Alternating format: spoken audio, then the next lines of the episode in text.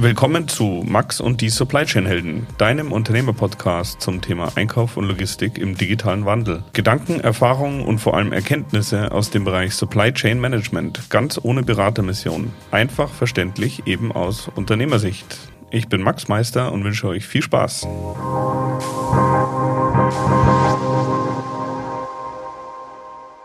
Ja, heute äh, gibt es eine neue Folge von Max und die Supply Chain Helden. Und äh, in dem Sinne ist es eine Premiere. Und zwar ähm, bedanke ich mich bei meinem Gast äh, Felix Weger, weil ich die erste Aufnahme nämlich nicht verwenden konnte, weil da irgendwas mit meiner Tonspur nicht gepasst hat. Ähm, darauf äh, gehen wir sicher gleich nochmal ein. Ähm, wenn ihr wissen wollt, was ein IPC-Container ist und warum es Sinn macht, äh, so einen zu tracken und nicht nur in den Garten zu stellen und wie man das Ganze machen kann, für den ist die Folge interessant. Ähm, ein super spannendes äh, Startup hier aus Deutschland und ähm, mich würde es sehr freuen, wenn die äh, da einen erfolgreichen äh, Track Record hinlegen und vielleicht können wir auch in einem Jahr noch mal sprechen. Ich habe äh, auf jeden Fall da einiges gelernt, weil es äh, eine Technik ist, mit der ich mich davor nicht beschäftigt habe. Und wie das ganz genau ausschaut, ähm, das äh, versuche ich jetzt mit meinem Gast äh, Felix äh, zu erklären. Wie immer freue ich mich über Feedback. Äh, einfach eine E-Mail schreiben an max at supplychainhelden.de und dann steigen wir gleich mal ein. Hallo Felix. Hallo Max, grüß dich und vielen Dank, dass ich noch eine zweite Chance kriege, ja. das Ganze nochmal aufzunehmen. Ja, also in dem Fall äh, ist es meine zweite Chance. Also das hm. äh, ist einfach so, wenn man Sachen ausprobiert oder äh, nicht jeden Tag macht. Ich bin auch kein äh, super Tontechniker und deswegen ist es schon okay. Und ähm, wir, äh, wir schauen mal, dass wir einen guten Inhalt äh, zusammenbringen und nicht zu viel an die erste Aufnahme denken. So machen wir Also, äh, du bist äh, Gründer oder Mitgründer und äh, Geschäftsführer von der Firma Packwise und äh, ihr stellt spezielle Tracking- oder Smart Caps-Geräte äh, vor, um IBC-Container zu tracken. Und ähm, bevor wir einsteigen, was ist ein IBC-Container und warum sollte ich den überhaupt tracken? Genau. Ein IBC-Container steht für Intermediate Bulk Container und ist äh, eine Industrieverpackung, also wird in der Industrie für den Transport von Flüssigkeiten eingesetzt zwischen Firmen. Äh, das sind äh, vor allem Chemikalien, Säuren, Laugen, können aber auch äh, Lebensmittel sein, wie zum Beispiel Marmeladen, Flüssigzucker, Stärke und Aromen. Und in dem Fall bestehen die aus Kunststoff. Bis zu 65 Kilogramm Kunststoff werden da ver, ver, verbaut. Und es gibt deutschlandweit 10 Millionen davon, die jedes Jahr befüllt werden weltweit 300 Millionen. Und nachdem die dann genutzt werden, sieht man die am Ende oft auch ähm, auf Feldern stehen oder in Schrebergärten viereckige Würfel, äh, die auf so einer Kunststoffpalette stehen, äh, in, so einem, in so einem Gitter. Gitter. Und äh, die tracken wir. Und, genau. Okay, also damit ich richtig verstehe, das sind diese, äh, sag ich mal, Europaletten Grundfläche ungefähr anderthalb Meter hoch oder so von der Richtung.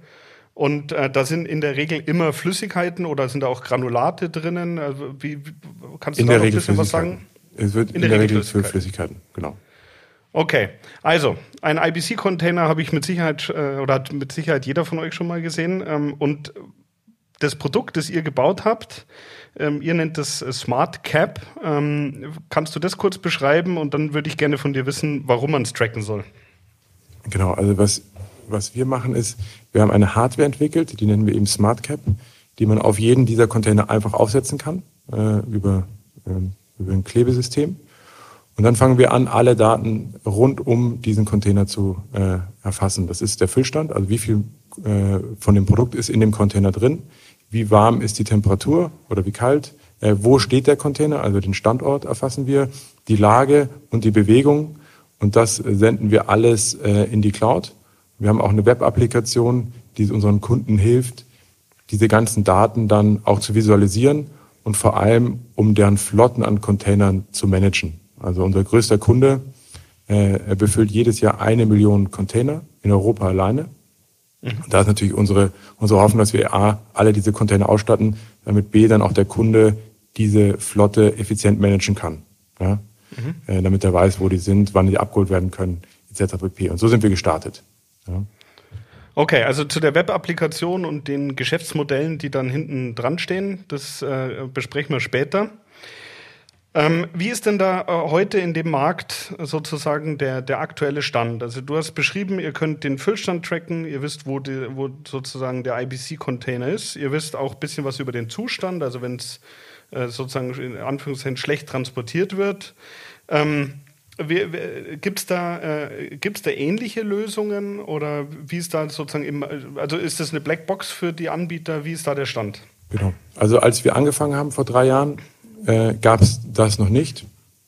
Und das war auch der Grund, ich habe für einen Verpackungshersteller gearbeitet, der eben genau diese Verpackung hergestellt hat.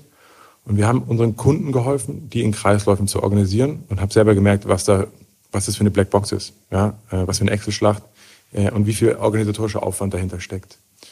Wir haben uns dann selbstständig gemacht und sind mittlerweile 15 Leute, hauptsächlich äh, Entwickler und äh, haben ein Gerät entwickelt, das genau das macht, eben diese Daten zu, zu erschaffen. Und äh, man denkt immer, man ist der Erste und der Einzige, der so eine Idee hat, äh, aber parallel waren auch andere Teams unterwegs. Mhm. Aber in, in Summe hat es keiner so konsequent umgesetzt wie wir, so auf diese Nische bezogen auch, äh, sodass wir aktuell am umfangreichsten alle ich sag mal, alle, alle Möglichkeiten äh, da äh, schöpfen und ausheben. Ähm, und was vielleicht da ganz spannend ist, ist, dass wir am Anfang uns sehr stark auf die Verpackung konzentriert haben. Also wir haben gesagt, wir wollen unserem Kunden helfen, dass er seine Verpackung schneller und effizienter einsetzt. Das spart viel Geld und ist auch, äh, macht auch die Lösung sofort bezahlt, aber oder relativ schnell. Aber in den Gesprächen mit unseren Kunden, zum Beispiel ist einer unserer größten Kunde, Kunden ist BASF, einer der größten Chemieproduzenten der Welt oder sogar der größte. Und die sind weniger an der Verpackung interessiert, als mehr an dem Produkt, das darin äh, äh, verpackt ist. Und die sagen, äh, wir wollen halt verfolgen können, ob die Temperaturen das Produkt angegriffen haben, ob, die, ob das Qualitätsmanagement ähm, gut funktioniert. Und am Ende, und das war uns auch ganz neu und eigentlich das Wichtigste an unserer Lösung, ähm, wird die Verpackung von einem Transportmittel zu, einem, zu einer Schnittstelle zum Kunden. Also BSF versteht jetzt besser, wie ähm, der Kunde das Produkt nutzt, äh, wie der Bedarf ist und kann ganz neue Geschäftsmodelle drauflegen. Und das ist das, was gerade auch wirklich den Absatz bei uns treibt und das Hauptinteresse unserer Kunden ist. Okay, ähm, wenn ich jetzt mir, mich in die äh, sozusagen Rolle von BASF versetze, die werden ja an den Containern selber nichts verändern wollen. Wie, äh, wie wird euer Smart Cap, äh, das ist so, sag ich mal, so faustgroß ungefähr oder wie so ein Wasserglas, ähm, wie wird das montiert? Äh, was muss man da be beachten? Genau, also vielen Dank, dass du da Wasserglas du sagst. Viele sagen Aschenbecher, weil es so ein hm. bisschen diese äh, Größe hat. Äh, manche auch Brotbox ähm, aber ungefähr so sieht es aus. Und das war auch unsere Prämisse. Äh, es gibt verschiedene, die sind sehr genormt, diese IBCs, aber äh, doch haben sie kleine Unterschiede. Und die Kunden beziehen die von verschiedenen Lieferanten, diese Verpackung. Und unsere, unser Gerät passt auf jeden, jeden äh, IBC, egal von welchem Hersteller. Das ist deswegen so wichtig, weil wir äh, skalieren wollen, also wir wollen sehr schnell wachsen. Und das können wir nur, wenn wir in dieser Nische alle Containerarten äh, ausrüsten können. Und zwar auch ganz, ganz schnell. Also bei uns ist so, man nimmt das Gerät, schaltet es an und klebt es auf die Oberfläche oben auf den Container drauf und schon ist die, ist die Verpackung, ist der IBC mit dem Internet verbunden. Und ich sehe alle Daten, ja, Füllstand, Temperatur und Ort.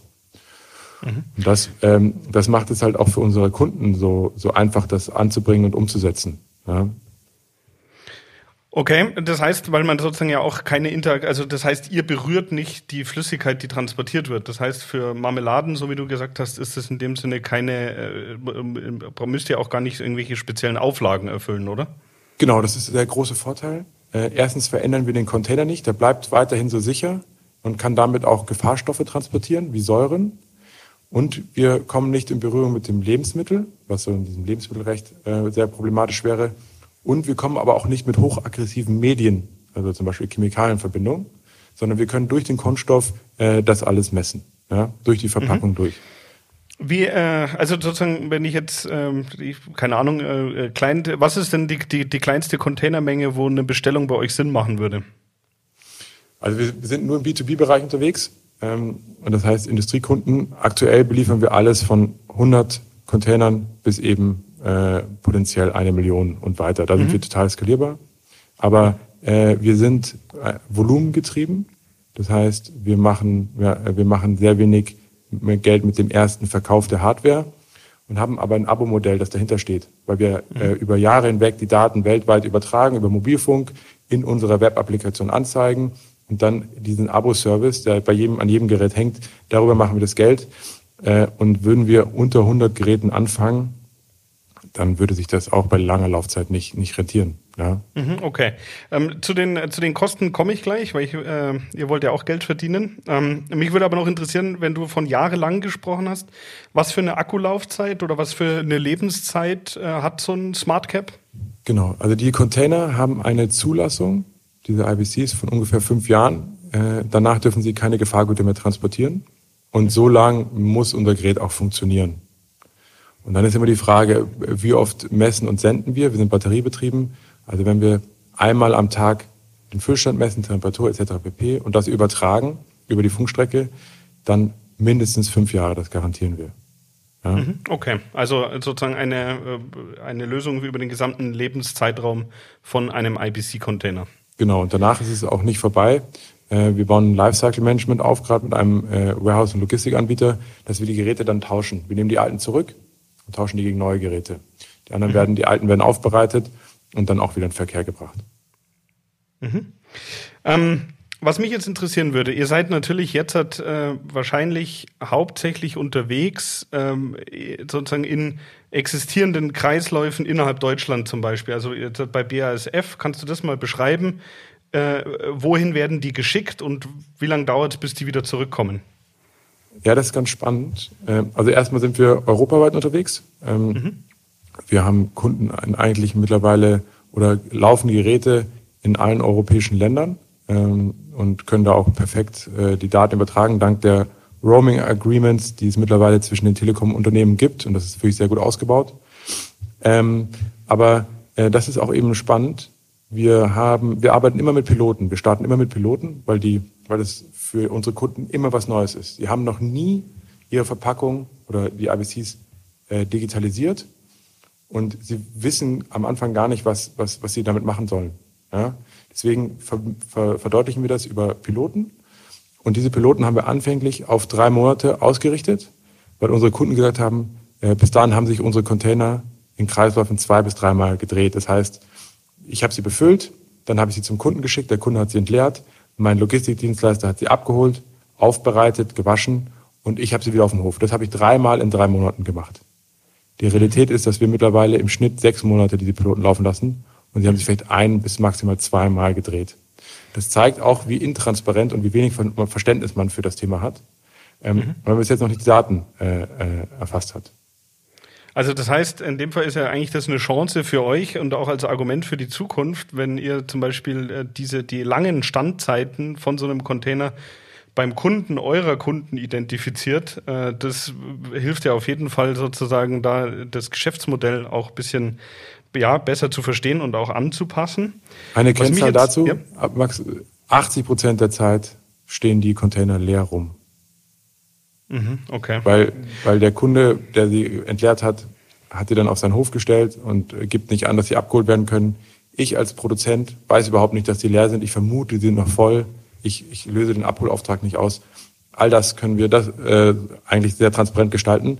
Und vor allem muss der, der, der Endnutzer auch nicht mehr die Abholung beauftragen und sagen, hey, hol mal ab, sondern wir sehen das ja, ähm, dass sie leer sind und können das automatisch äh, lostreten. Ähm, äh, wenn du jetzt halt auf die, die weltweite Supply Chain schaust, wie viele von den IBC-Containern werden beispielsweise in China schon befüllt? Kann man das sagen? Das, China ist für uns, also grundsätzlich ist es alles sehr intransparent. Ähm, China ist für uns schwierig zu greifen. Ähm, deswegen kann ich da keine genauen Zahlen sagen. Wir wissen, dass ungefähr äh, 80 ähm, Millionen in Europa äh, befüllt werden. Sehen äh, eine ähnliche Zahl in Nordamerika und, äh, und wahrscheinlich ähnlich also auch in, in China. Ja. Mhm. Ja, ich frage deswegen, weil richtig spannend wird das Ganze ja auch, wenn man wirklich dann sozusagen von Anfang bis zum Ende äh, vielleicht äh, so einen IBC-Container äh, tracken kann. Wobei, wenn du jetzt sagst, 80 Millionen werden äh, in Europa befüllt, das ist ja schon ein sehr äh, schöner, adressierbarer Markt. Absolut, genau. Deswegen konzentrieren wir uns da auch drauf und, ähm, und wir sind Nischenspieler und wir, wir konkurrieren in dem Bereich mit sehr vielen, ich sag mal, ähm, Asset-Tracking-Anbietern, die sozusagen alles tracken können, vom, vom äh, äh Ladungsträger in der Automobilindustrie bis hin auch zum IBC, aber unserer Meinung nach dann nicht so tief reingehen in den Use Case, dass sie den vollen Mehrwert für den Kunden rausholen.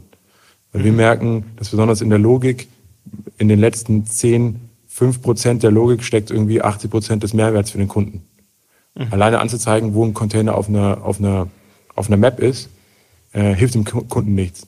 Das ist null Mehrwert. Am Anfang ist es ein bisschen erstaunen, ja, super. Aber darüber hinaus, wie kann ich dann Prozesse automatisieren, kann man mit, mit, mit einem Icon auf einer Map gar nicht arbeiten.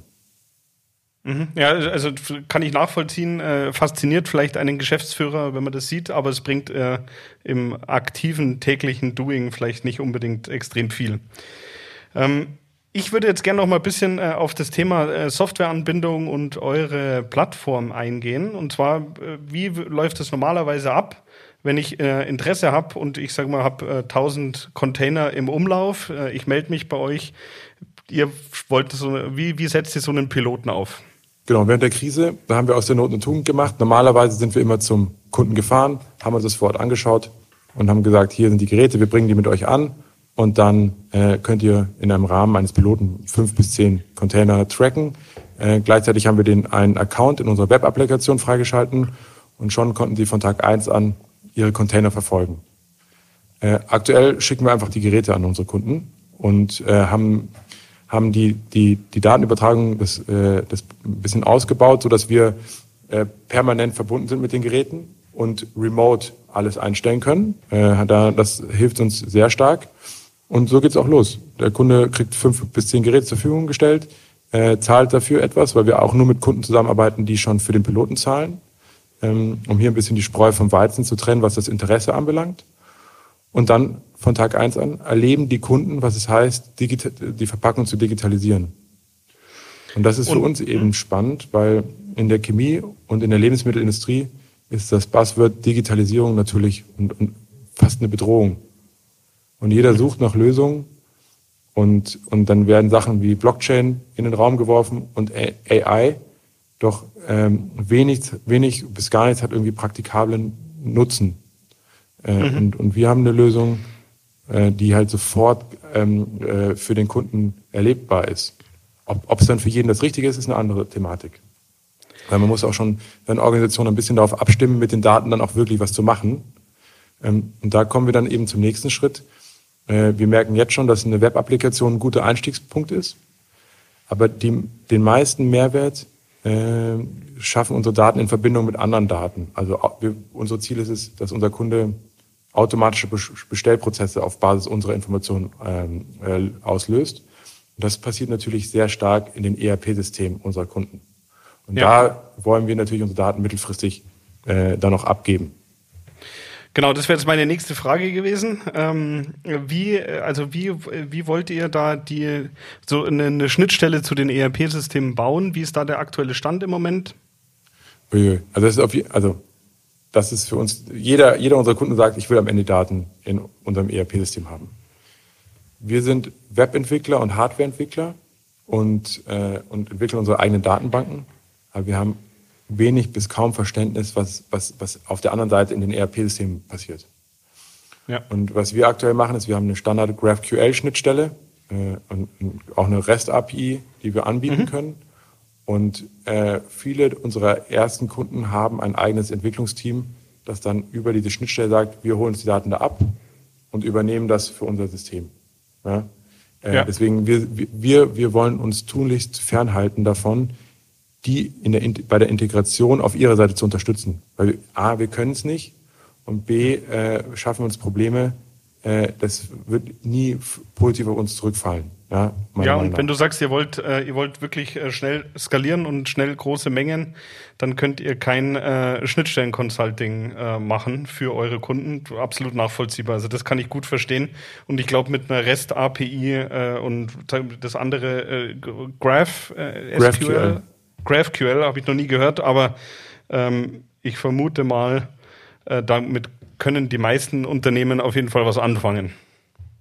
Ich würde jetzt gerne äh, noch eigentlich nur zwei Themen noch. Äh, das eine ist euer Geschäftsmodell, wie das ungefähr ausschaut, und dann äh, nochmal zum Thema äh, Blockchain dann kurz diskutieren, oder? Sehr gerne. Okay. Ähm, was mich jetzt noch interessieren würde, ist, äh, wie sieht euer Geschäftsmodell aus und mit welchen Kosten äh, muss ähm, ein Kunde mit 1000 Containern ungefähr rechnen? Genau, also wir haben eine Hardware-Komponente und eine Software-Komponente. Ähm, und die Hardware-Komponente lassen wir uns bezahlen, aber äh, jetzt mehr oder weniger zu Herstellkosten. Ähm, das machen wir auch nur deswegen. Am liebsten würden wir die kostenfrei zur Verfügung stellen. Aber als junges Unternehmen, bei den großen Stückzahlen, ist es halt eine Cashflow-Thematik. Mhm. Und dann haben wir ein, ein Abo-Modell. Also wir kriegen pro Gerät pro Monat äh, eine Gebühr. Darunter fällt ähm, die ganze äh, Datenübertragung und die Nutzung unserer Web-Applikation und die Kundenbetreuung. Und ähm, das Gerät kostet je nach Stückzahl unter 100 Euro und wir liegen zwischen 3,50 Euro und 6 Euro pro Monat in, äh, bei der Abogebühr pro Gerät. Okay, äh, weil ich nicht der größte Verhandler bin, äh, gehe ich jetzt einfach mal von äh, 100 Euro pro Stück aus und äh, 5 Euro pro IBC-Container pro Monat. Ähm, welches, welches Geschäftsmodell oder was, was, was sind mögliche Kundennutzen, die du sozusagen versuchen würdest, wenn ich sozusagen dich frage, ähm, wa warum soll ich das machen? Ähm, was, wär, was wären deine Argumente? Äh, wie könnte ich sowas in Richtung von meinen Kunden verkaufen oder wo würde mein Geschäftsmodell besser werden? Ja, es gibt da mehrere Ansatzpunkte. Der erste Ansatzpunkt ist, dass ich mehr die Ver Verpackung effizienter einsetze. Ähm, wir schaffen es mit Kunden, die die Daten äh, gut nutzen, ähm, so IBCs sechs bis neunmal pro Jahr zu drehen versus ein bis dreimal. Also ich schaffe sozusagen, brauche ungefähr die Hälfte der Verpackung, um die gleiche Menge an Produkten zu transportieren. Das ist das eine. Das zweite ist hm, Qualitätsmanagement. Äh, wir haben Kunden, die äh, Produkte, temperatursensible Produkte äh, transportieren. Und wenn die unter einen bestimmten Temperaturbereich fallen, dürfen die nicht mehr weiterverwendet werden in der Produktion. Mhm. Und hier können wir zwei Sachen machen. Erstens, wir können aufzeigen, wenn der Temperaturbereich kritisch wird, aber noch nicht unterschritten wird dass man noch rechtzeitig handeln kann, also dass man sie zum Beispiel aus dem Außenlager ins Innenlager reinholt, also diese Schäden vermeidet. Und vor allem, wenn es dann passiert ist, können wir auch signalisieren, bitte das jetzt nicht mehr für die Produktion meines Schokoriegels benutzen und damit auch die restliche Produktion nicht kontaminiert wird. Und das sind signifikante, ähm, signifikante Einsparungen. Also zum Beispiel bei einem IBC, da können Werte transportiert werden, die jenseits der 50.000 Euro liegen, mhm. auf der einen Seite. Und wenn dann so ein IBC, der Inhalt kaputt geht, muss sofort ein Nachschub äh, angeliefert werden, weil sonst die Produktion stillsteht. Und da wird ziemlich viel in Bewegung gesetzt. Und wir haben, hören da Kosten bis zu 10.000 Euro für so eine Notorder, allein von Logistik und Personalaufwand, der dahinter steht. Das ist das andere. Und dann das dritte ist eben diese äh, Bestellautomatisierung. Also ich kann meinem Kunden äh, neue Geschäftsmodelle anbieten. Ich kann zum Beispiel den Bestand für ihn managen und äh, automatisch neue IBCs anliefern, wenn, die, wenn, wenn der Bestand zur Neige geht. Und ähm, das ist schwierig zu, zu, zu bewerten für unsere Kunden. Ähm, die, die, aber es ist auf jeden Fall ein Alleinstellungsmerkmal aktuell ja, und fällt so unter, unter Kundenservice. Und das ist sowohl spannend bei Commodities, also wirklich Produkten, die sehr, sehr günstig sind, weil das dann das einzige Alleinstellungsmerkmal ist, ähm, um sich vom, vom Wettbewerb abzusondern, weil über Preis geht's fast nicht mehr. Äh, und Qualität spielt auch keine Rolle dort. Und auch bei hochwertigen Produkten äh, ist natürlich ein, äh, super wichtig. Okay, also gut. Das heißt, wenn ich jetzt hier der äh, Max, der Marmeladenproduzent bin, dann wäre zusammengefasst das Argument einmal, ich kann mehr Umsatz machen, weil sich die IBCs schneller drehen. Dann, äh, ich kann Schäden vermeiden, weil ich einfach die Supply Chain transparent dokumentiert habe und sogar warnen kann, wenn es äh, zu, zu warm wird. Und ich könnte äh, meine Kunden sozusagen den Service anbieten, wie eine Art Kanban-System eigentlich. Das heißt, äh, wenn es bei denen ausgeht, liefern wir automatisiert nach. Und ähm, der Kunde hat in dem Sinne damit keine Arbeit. Also das wären auf jeden Fall Argumente, die mich überzeugen würden. Also das kann ich mir schon vorstellen, dass das äh, einen echten Mehrwert äh, generiert. Und äh, abschließend, und leider passiert mir auch immer häufiger, dass es in den Hintergrund tritt, aber dadurch, dass wir die Verpackung effizienter einsetzen, brauchen wir weniger davon. Mhm. Und äh, man kann signifikant CO2 einsparen. Äh, so ein Kunststoff-IBC, wie der Name schon sagt, besteht aus 65 Kilogramm äh, Kunststoff. Und wenn man, da gibt es gibt es Kalkulationen dazu, öffentliche, wenn man einen wiederverwendet, anstatt einen neu zu kaufen, dann spart man bis zu 100 Kilogramm CO2. Mhm. Ähm, ja, klar, das Argument das war auch das Hauptargument für uns am Anfang, äh, spielt aber im B2B-Bereich eine sehr nachgelagerte Rolle, kommt immer mehr, äh, aber ist natürlich auch ein signifikanter Punkt. Mhm, okay, ähm, also äh, ich finde es auf jeden Fall spannend. Das sind ein paar gute Argumente.